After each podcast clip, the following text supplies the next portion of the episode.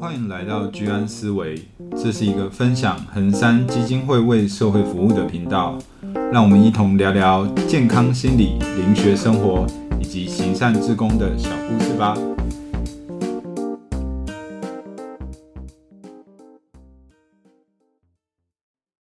Hello，大家好，欢迎回到居安思维，我是鲁鱼，我是 Vivi，我是大辉，今天要来跟大家聊聊快乐的感受。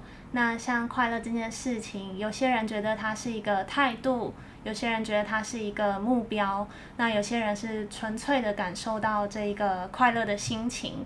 那想要聊聊看，大家对于快乐是什么样的想法？那如与我呢，觉得每天早上可以喝一杯咖啡就蛮快乐了，这也是小确幸吧。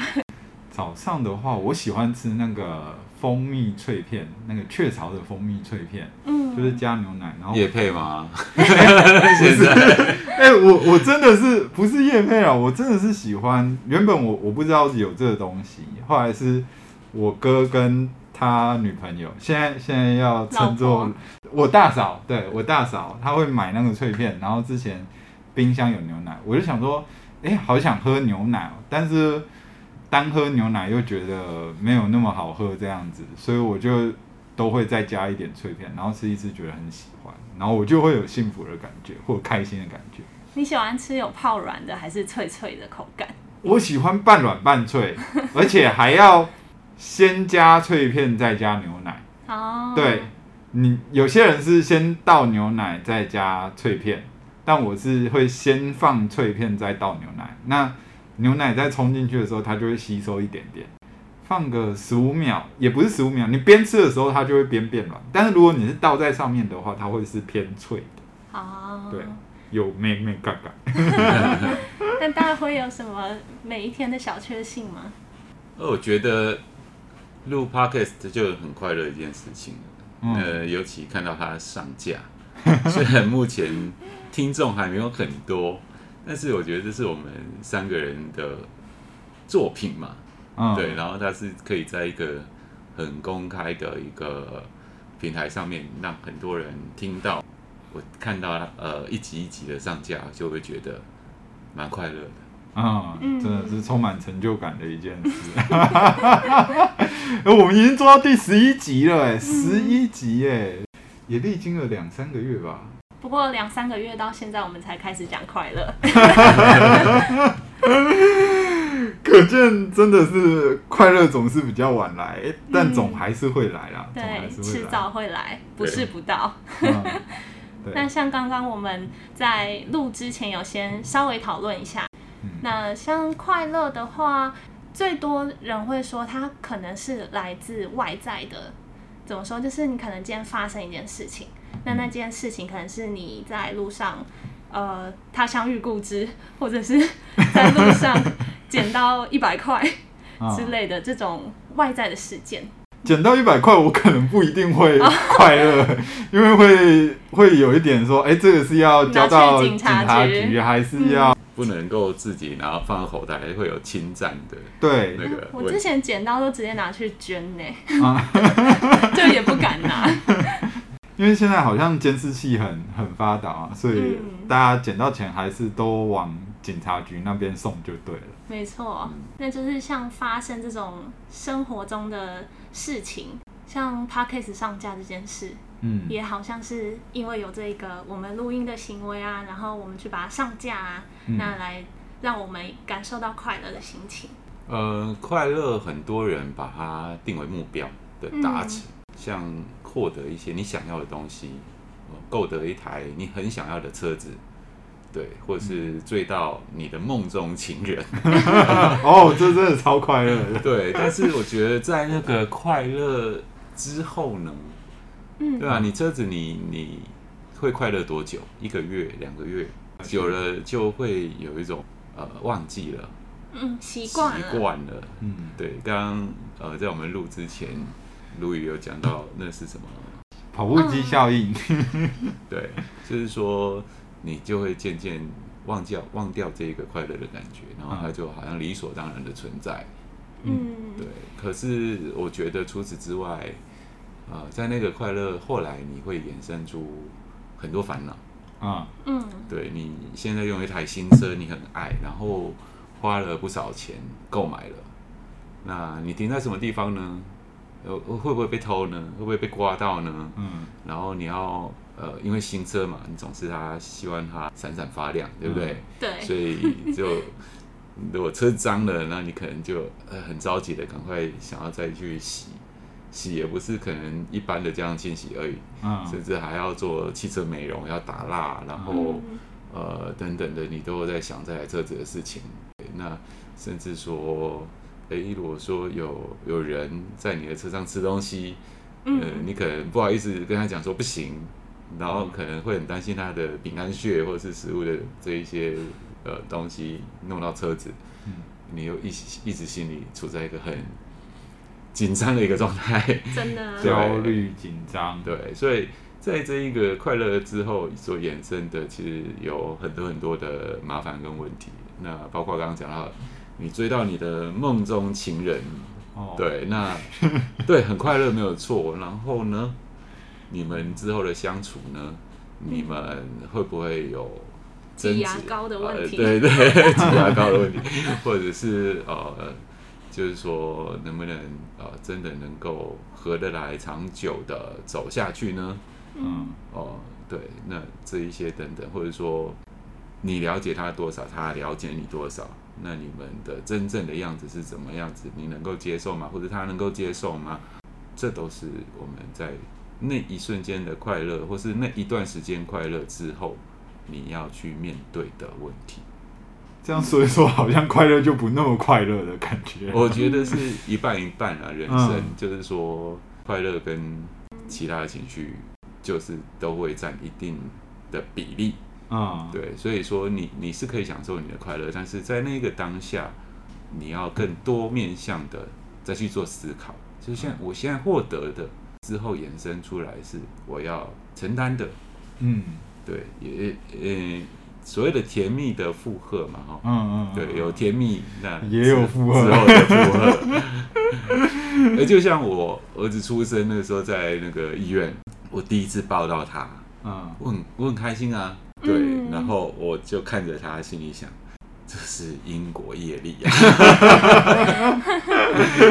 就会联想到他的未来跟他的所有的成长，我都会参与，然后也会有很多的担心跟烦恼，也会有很多的成就感跟快乐。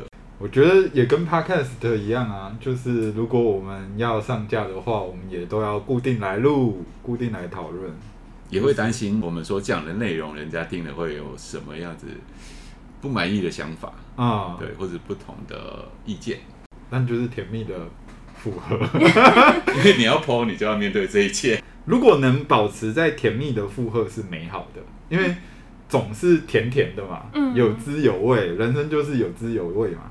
但是最怕的就是忘了甜蜜，只剩负荷。对，但你又不能不负荷，这个时候就会蛮痛苦的，真的是会蛮痛苦的。像刚刚我们有聊到说。在我们横山不是有很多的志工团嘛？那我们出志工的时候，可能是去按家那里服务，帮他们清扫家里啊，修缮环境啊。但是呢，如果是在自己家里的话，对，那种感觉好像不一样哈。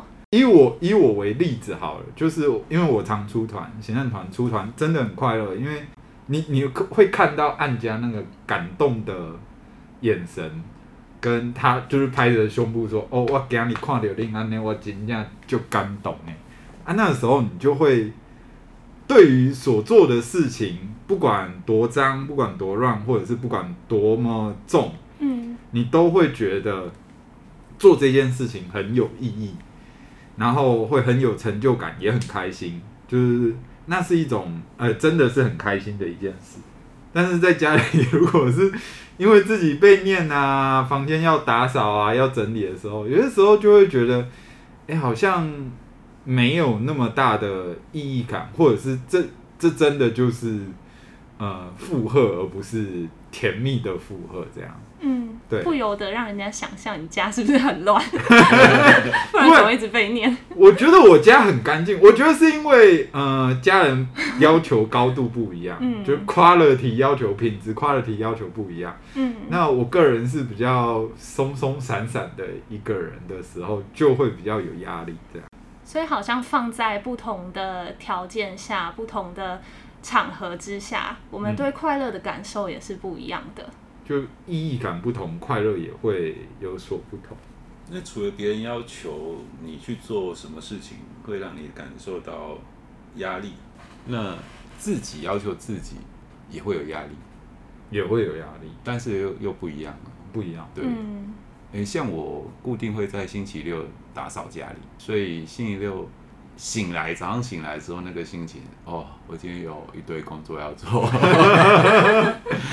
对，但是呃，我知道做完之后，看到那个环境干干净净的，很舒服的感觉，会给我一种快乐。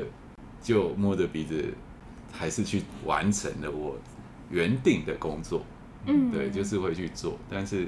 就你要经过一段时间的辛苦，最后有一个成果，但是这是自己想做，自己要求自己要去做的，不是别人来要求你的。嗯，对，所以说，我觉得那个压力感是不同的，而且最后你会得到的是快乐。嗯，因为这是你要的。但是如果说别人要求你做，你是做到别人要的，嗯，那快乐可能在别人的身上。甚至有时候做了对方还不满意的时候，那个时候就真的会，为什么搞得最后你不快乐，我也不快乐呢？搞得好像，呃，你的快乐是建筑在别人的痛苦之上，对那些人来说啦。嗯。但其实可能只想要得到自己的快乐，这样子，反而有点本末倒置。在年轻的时候，听到有人讲，就是说整个人生。以男性来说嘛，哦，就是当然现在平权，哦，但以前我年轻的时候还是比较男性主义一点，嗯嗯，对，就是说男生就是要五子登科，要呃未来你要有车子、有房子、有妻子、有孩子、有银子，呃，那你才是一个成功的男人。那所谓的这样子的成功是快乐的吗？呃，我们可以看到。呃，蛮多中年人达到五指登科的程度了，那他是不是快乐？这个不一定哎。我们也有看到很多中年人开始进入到中年危机，像可能就会出现外遇，嗯，或者是呃开始找不到自己生活方向，然后开始去有点自我迷失，嗯，然后发现跟小孩或者是跟家人，就是工作成就完了要退休了。才发现自己跟小孩、跟妻子其实不熟，然后回到家自己一个人坐在那边的时候，或者是失业了，熊熊突然失业了，突然不知道自己的方向，蛮多很多就是，诶，到了那个时候才发现，就我该完成、该尽的责任跟义务都完成了，但是我突然不知道接下来我要干什么的时候，就会来到这个中年危机的处境。那我之前在。日本的那段时间，然后他们国内风行一个议题的，就是说女儿会很讨厌父亲，是非常讨厌，甚至连衣服都不愿意跟他在同一个洗衣机里面洗的那种程度的讨厌。因为父亲都忙于工作嘛，以日本社会来讲，然后也很少跟家人相处。嗯，对。那这个爸爸他就是去工作，然后赚钱养家，然后也不了解他，然后管东管西。他的家庭可能，哎，有车子有房子，嗯，然后有爸爸有妈妈有小孩，嗯、哦，那家里也有一些存款，也没有什么经济上面的这些问题，嗯，但是他们家庭的关系就是不和睦的，嗯，因为他的时间就是花在工作，工作，那其他就没有给予家庭成员其他的时间来相处。感觉家庭下面暗流涌动，大家都心怀着不一样的想法，所以有时候会是看到一些幸福的假象，有没有？对，看起来是很幸福美满的家庭，但是呃，家家有本难念的经吧。对。对。那我们讲到中年危机嘛，就不得不讲，其实呃，像有些人退休之后，本来应该是要颐享天年，就是享受他退休之后的生活。嗯、然后我们在电影里也常常看到 happy ending，、嗯、王子跟公主过着幸福快乐的生活。但其实这一些之后的生活，或者是他们怎么样去维持这个快乐幸福，我们都不知道。那才是真正的人生啊！所以我们要怎么样维持我们的快乐？除了每天的小确幸之外，因为小确幸一下。就是喝个咖啡很开心，那可能发生一件呃让你焦虑担心的事情，那一个快乐的感觉好像又不见了。我觉得快乐你要培养那个能力，快乐的能力，而不是说目标性的快乐。达到一个状态，达到一个目标，然后你有快乐的感觉，那个感觉是有限的，它是短暂的。嗯，那你如果说拥有快乐的能力，嗯，我觉得在遇到任何的困难或是困扰的一个状态之下，你可以当中也可以能够找到一些让你平衡一点的因子，也许不会马上让你有快乐的感觉，可是就是说你的头脑它是可以有其他面向的想法、其他角度的看法，那慢慢可以将这些困扰做一个扭转。我觉得是人可以。某种程度去选择自己会快乐的事情，就像我们可以选择我们要做 podcast，我们可以选择我们要跟谁交往，我们可以选择呃我们要用怎样的态度跟家人相处。我觉得有几个老生常谈的东西还蛮蛮蛮蛮促进我们能够持续维持在一个快乐的状态，像是知足常乐。就是，哎，如果我对于我的生活能够，呃，接纳跟感到满足，那我就会快乐嘛。我喝一杯咖啡也可以快乐，我不需要呃喝到香槟，或者是我不需要喝到什么，呃，很奢华的东西。那我吃一个呃茶叶蛋也能享受到茶叶蛋的快乐，那这样子就能够拥有一些快乐。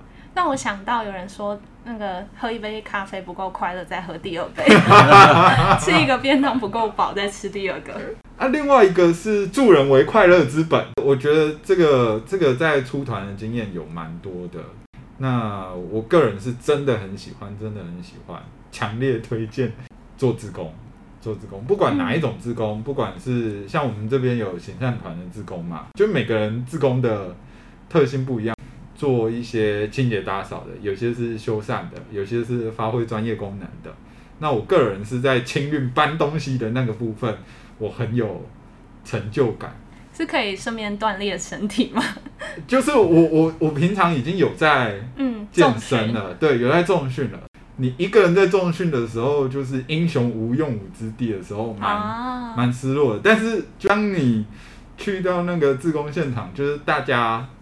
齐心协力，然后比较重的东西的时候，几个大男生就是出力把它从五楼搬到一楼。我们搬那个冰箱，大冰箱，一个拉后面，两个拉左边跟右边，然后前面再一个。三十岁的，有二十岁的，有五十岁的，有四十五岁的，都是男生，是齐心合作去完成把冰箱搬下去的时候。搬完之后，哇，刚刚真的是太厉害了。就是阿北，你真的五十几岁也勇敢呢。嗯、然后他也会说：“哎、欸，校园能力北外，就会很开心。你在看到按家感动的表情，跟干净的家里，嗯，那个感觉就很不一样。除此之外，像我们最近呃也接触了一个文昌大哥，他有一个很大的仓库，嗯，然后里面有很多物资，就是他是。一些可能是辅具啦，嗯、哦，或者是说可以捐给一些需要的人的一些尿布啦、物资等等的家具，对，很多衣服，嗯、哦，就是说人家汰换掉二手的，嗯、那他在那边收集、修理、整理之后，嗯，然后再捐给一些呃需要的家庭。那目前我们衡山行善团也有跟他做一个配合，我们先派了。呃，几位志工去帮他做一些这个整理归类的一个动作，嗯、然后未来我们出团安家，如果需要一些家具或是一些辅具啦，哈、嗯，或者说尿布等等的，诶，他也很乐意来做一个提供。这种助人也是会得到莫大的快乐，因为在跟他聊天的过程，那这些行为他也不会赚到钱呐、啊，嗯，对，但是他做了很长的时间，家人也非常的支持他这样子的善举。我觉得也蛮感动的是，他在说他的故事的时候，一开始是因为他妈妈在做回收这一件事情，然后他他蛮感动，因为他也想要孝顺妈妈，所以也做了呃像是这种二手的家具，他就回收回来，然后再做资源再利用。你跟他相处真的是可以看到他真的很开心，而且他也做好几十年了，对，嗯。当然，在台湾这种善心人士很多，嗯，所以说我们可以集合这些善的力量，嗯，然后把它发挥到最大，来达到集体的快乐。对。下一集我们就邀文昌大哥来开玩笑。的做专访，看他有没有空，然后忙哦，他应该超忙的，因为东西太多了，真的是太多了，嗯。那一次帮他整理完，他之后就要上那个铁架，嗯、然后把东西归类。嗯，我觉得也很厉害，就是他这样在满仓库、满仓库满满的东西，我就觉得有一种古之侠客的那种感觉，就是急公好难啊，然后就是四处奔波的这种游侠、游侠的感觉。嗯、所以就是说到像退休生活嘛，其实有一些人他。他可能年纪到了，但他其实还是有能力的，嗯、所以我们就会比较大力的推荐他可以来一起做职工。嗯、如果说他真的在自己的家庭也好，或者是在自己的呃领域也好，他可能觉得已经麻木，或者是做的事情好像都是一样的，没有什么意义的时候，我觉得去看看不同的世界，然后去感受。然后跟人沟通聊天，甚至是有些人会无意间提点到他，那他可能就会自己开始有不同的想法。现在好像蛮多退休的人会有忧郁的情形，因为那个原本在自己身上很有成就感的那个担子突然拿掉了，就会忘记，哎，我现在到底要撑些什么？我是谁？我在哪？啊，对。我觉得，我觉得。这个部分我觉得也有一个有趣的地方，就是当你在接触了一些生活更加辛苦的人的时候，你真的会有原本甜蜜的负担只剩负荷的时候，又想起那个甜蜜。我觉得想起甜蜜是重要的一件事，但是如果人都处在自己的生活的那个世界里面，其实那个甜蜜的滋味是很容易习惯掉的，因为。就是人是习惯的动物，如果你不习惯你的生活，你总是处在很嗨的状态下的话，其实你可能会生病，因为那就是躁症或抑郁症。嗯，对。但是如果你在看到别人的一些呃辛苦的部分的时候，在回想自己的时候，那个甜蜜感是会源源不绝的一直涌现。然后我觉得。嗯，助人为快乐之本的另外一个部分，就是因为你助人，所以你会知道快乐自己在哪里是快乐的。所以快乐的能力就是要常常提醒自己，你所拥有的，嗯，对，甚至说没有拥有很多，可是你现在也没有很多的难，嗯，很多的烦恼。其实没有烦恼就应该很满足、很快乐了。嗯，有很多人。他就是呃，一直处在一些困难当中，嗯，对，哦，那人是比较的嘛，你的状态跟这一些目前处在一个很困难的人的状态去做一个对比，你就要知道你其实是很幸福快乐的，尽管你现在没有任何的呃这一些好的事情发生，但是也没有任何的糟的事情发生啊，所以像现在疫情这样讲。可能不是很妥当，可是，呃，很多的小孩染疫了，然后你想想他的父母亲的心情是怎么样？嗯，一定很紧张、焦虑嘛，很担心嘛。那我看到我的小孩，诶，健健康康的，目前呃是没有染疫的状态，嗯，那我就会觉得相对的一种满足的状态。他只要健康就好，就是也不用要求其他太多，例如说还要。长得帅啊之类的，就是健康平安，嗯，健康平安就好。嗯，那刚刚讲到呃，没有发生什么特别好的事情在你身上。那现在如果万一突然发生一个大好事在你身上，怎么办呢？比如说你中了乐透的头奖哦，变得有钱人了。威菲，你你中奖了怎么办？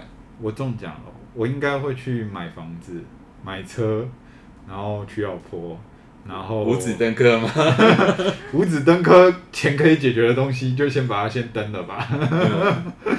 然后剩下的可能就是存起来吧。嗯，对，这些东西还是要谨慎的花。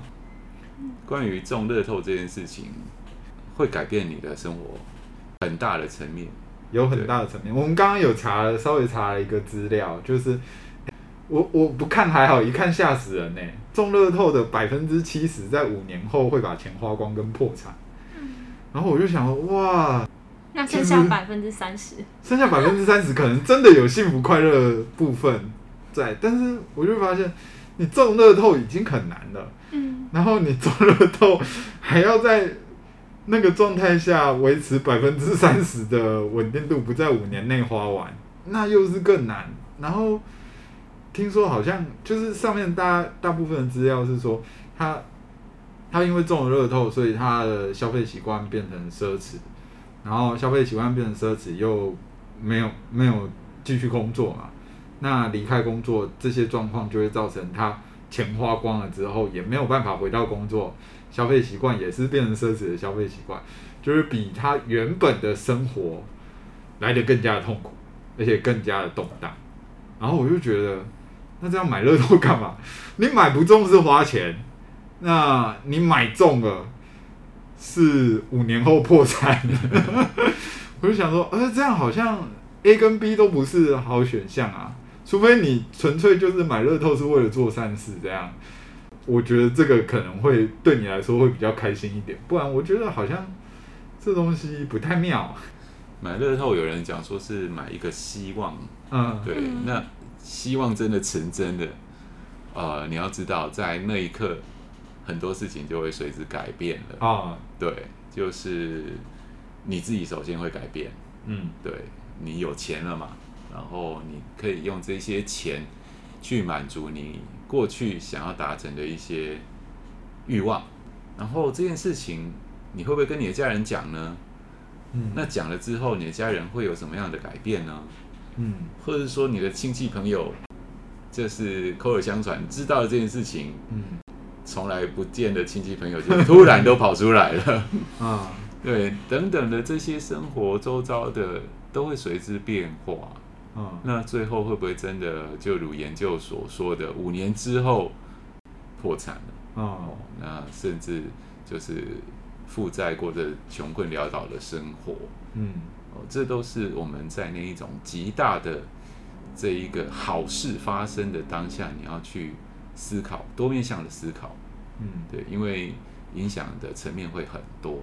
我觉得会很像，我觉得很像魔戒，嗯，就是你戴上去之后，你就会变成了另外一个另外一个人。那我觉得生活中很多东西带给你快乐，但某种程度很多东西也都是。魔戒，就是如果你一不小心被他诱惑，你可能原本幸福的啊、美满的啊，已经够好了、够满足的人生，可能也会因此而毁于一旦。像那个魔戒一开始不是咕噜他们只是在钓鱼吗？就钓到魔戒之后，就为了抢那个戒指，原本的好朋友也都就是变成了那个争抢魔戒的那个敌人，这样。听起来快乐有时候有点像诅咒哎。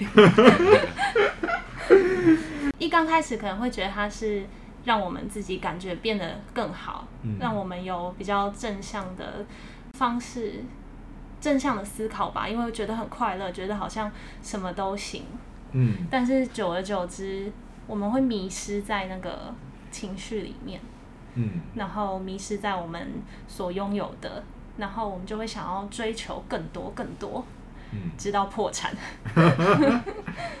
欲望啊，我觉得某种程度快乐也包含了一点点，嗯、也包含了某种程度的欲望的满足的成分，跟欲望如何相处，这个东西真的是很考验这个人的人对于自己的那个状态的维持。嗯这样就又回到我们开头说的，有时候快乐好像就是那些外在的事物嘛。嗯。那像是真正的满足或是喜悦，又是另一回事。我们之后会再讨论哟。呃，关于快乐的部分，我觉得很重要的是你怎么跟自己对话。嗯嗯。对，就是说日常生活当中你怎么跟你自己说。嗯。呃，你提醒你自己，你拥有了很多。很多呃状况之下，就是一些困扰发生的时候，你怎么跟自己讲？或者说，当很好的事情发生的时候，你怎么跟自己说？我觉得自己跟自己对话是一个很重要的环节。就是说，可能身边的人不会去提醒你这一些，嗯，但是你怎么跟自己去做解读？哦，每件事情都会有正反两面的解读嘛。那你如果大多是正面的解读的话，其实那样子的一个情绪，它可以被培养出来的。嗯，很多事情的发生，你就不会太过于呃焦躁啊、焦虑啦、啊，或是大惊小怪。嗯，对。那很多好事的发事情发生，你也不容易会去落入所谓的乐极生悲的一个状态。嗯，因为好事背后它就是会有很多的麻烦嘛。对，好事背后会有很多麻烦。老祖宗的智慧，九五飞龙在天，九六就亢龙有悔了。对啊，陈磊以前不是有首歌吗？嗯，买到大房子难打扫，然后娶到好老婆怕跟人家跑，买到好车怕人家偷，啊，吃太好会得高血压。对啊，所 以好像那些好的东西，或者是那些让我们快乐的东西。呃，假如是来自外在的，可能我们也要问一下，它带给我真正的喜悦，对我来讲到底是什么？嗯，我觉得，我觉得，呃，我觉得还有一个方法可以让自己提醒，常常提醒自己，呃，最初的快乐是什么？如果我生活中有发生一些重大事情的话，我会在那个当下录个音，我跟我女朋友 算。算是有有有录过，就是我们刚开始交往的时候，那一那一天，我们有录个音，然后我们会回看，就是回看，就是我会重新，就是呃每年的呃交往的那一天，都会再听一次那时候的录音，然后我觉得你一定会变，就是人生中你一定会变，但是当你听到那个录音的时候。回想那个画面的时候，你是可以回想得起来的，然后会因为这样的回想起来，知道那个快乐到底是什么的时候，你会有更多的力量再继续坚持下去或走下去，以终为始的走完那一整趟的历程。我觉得还是回到那个甜蜜的负荷那边，就是其实让我们快乐的，就是都会是有负荷的啦。嗯。然后最后我还想要再再提一件事情，就是，呃，其实我们以为让我们满足跟让我们快乐的是外在的事物，但其实不是，其实是我们内心的渴望获得满足。那它会透过很多方式包装成各种模样，像是梦中情人，我们实际相处才知道他适不适合嘛。但是在你可能会从这个人身上看到你。对自己不满，或者是呃渴望获得的，像有一些青少年，他们会希望买一台重机。那对他重要的是重机吗？是也不是。呃，可能对他重要的是，他可以存一笔钱，表示他有自主能力，他可以骑重机，可以去旅游，他有可以行动。所以，可能真正让他感觉到快乐的是那个自由的感觉。没有，我觉得青少青少年。比较注重的是别人对他的看法，也可能啊。对，那那如果说是这些东西的话，其实拿掉了那个外在事物，他还是可以重新的再回到他到底想要什么，跟什么能让他满足。那追求别人的看法，那他也可以去追求啊。但是最后可能就是还是要找到真正快乐，可能都还是来自内在某一个需求、渴望满足。嗯，把它换成喜悦。啊，把它换成喜悦。那我们刚刚说到，快乐可能是来自知足常乐，可能是来自没有让你困扰的事情在身上发生，嗯、那也可能是来自找回最初的感动。最后的时候，聊聊看大家最近发生快乐的事情是什么？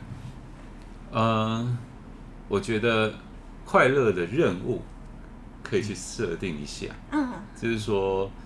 生活可能大部分是平淡无奇嘛，嗯，对，那我们可以让你生活有一点点不一样的色彩，呃，像就我来说，一个人看电影这件事情，在上一次的话是贞子，够久了吧？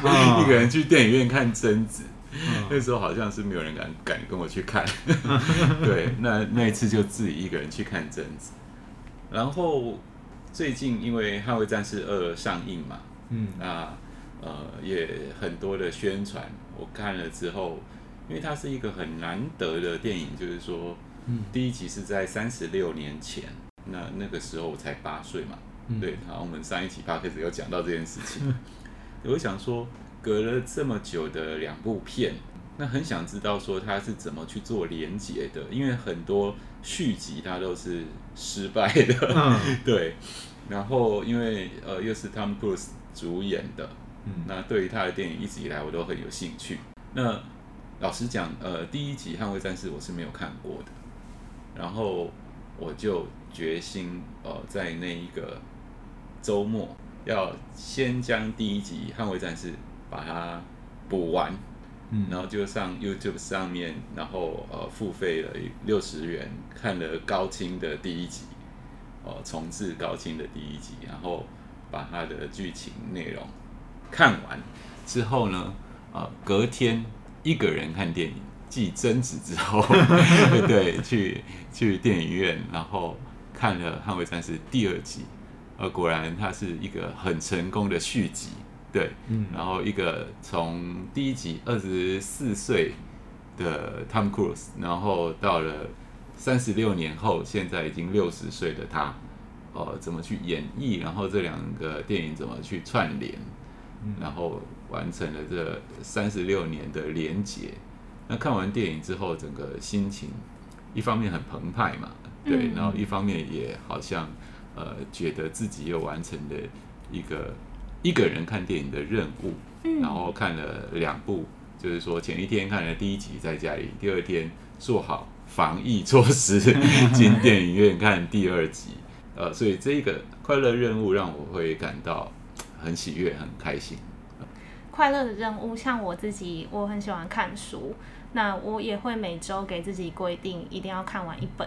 那如果每周都有看完的话，我也会觉得很快乐。我的话，我最近让我感到快乐的事情，可能是看那个《花甲少年转大人》，就是因为刚好自己也面临到要，嗯，转大人，已经转很久了吧？要转大人，嗯，就是出社会了。出社会对我来说是一个，呃，如何要保持某一种的真诚，然后又要社会化。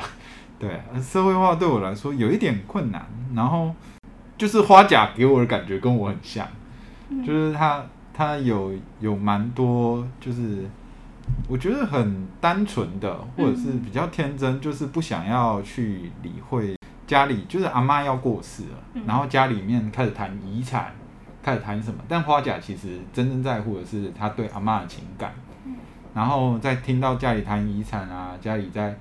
呃，很多纷争，针对于钱啊，或者是针对于呃感情的关系的，然后相处不来的那个纷争，然后花甲就在那个过程中开始经验到，哦，这个社会有很多很真实的，或者是很现实的考量的部分跟利益的纠葛。然后我觉得蛮有趣的是，哎，花甲一直都呃用一种开心的表情。就是卢广仲演的很很很开心啊，嗯，然后跟很真诚的互动去应对，呃，生活中那些他，呃，他的家人或者是呃那些有冲突的部分，然后刚好就那个我觉得很精彩，就是大家刚好都透过阿嬷的那个过世的这个过程，去重新凝聚，然后该道歉的道歉，该道谢的道谢，重新的又呃和好。然后我觉得那个在看的过程中对我就是帮助很大，然后觉得哎好像有找回一些嗯、呃、比较单纯的自己的那个快乐。希望导演多拍这种好片。真的，他们杠也很棒啊。希望还有第三集。阿汤哥七十岁继续开飞机吗？我觉得真的是真的是很棒，对啊。嗯，有时候看到电影里那些剧情，就是也会不知不觉影响自己的心情吧，嗯、会被他的气氛啊，被他的曲折的故事啊感染，嗯、也可以更了解自己。嗯，就会有一种提醒吧，还是提醒自己是甜蜜的。嗯，总之要提醒。一而再，我觉得人人活着一遇到痛苦就会忘记，呃、嗯，自己曾经或者是自己现在其实很幸福。对，像看完花甲就提醒你阿妈，啊、一起住的阿妈。对，提醒我阿妈，阿妈也是很重要的。嗯、对啊。他可能是暗示你要帮他扫房间。所以下次他叫你打扫，你不要有不满的情绪。我尽量啊，我尽量啊，我可能就会跟花甲一样吧。嗯讲甜话，然后做事情少做一点。好，那我们今天的节目就到这边。好，那喜欢我们的朋友们就欢迎订阅、订阅跟小铃铛会提醒你。那就下次见，拜拜，拜拜。拜拜。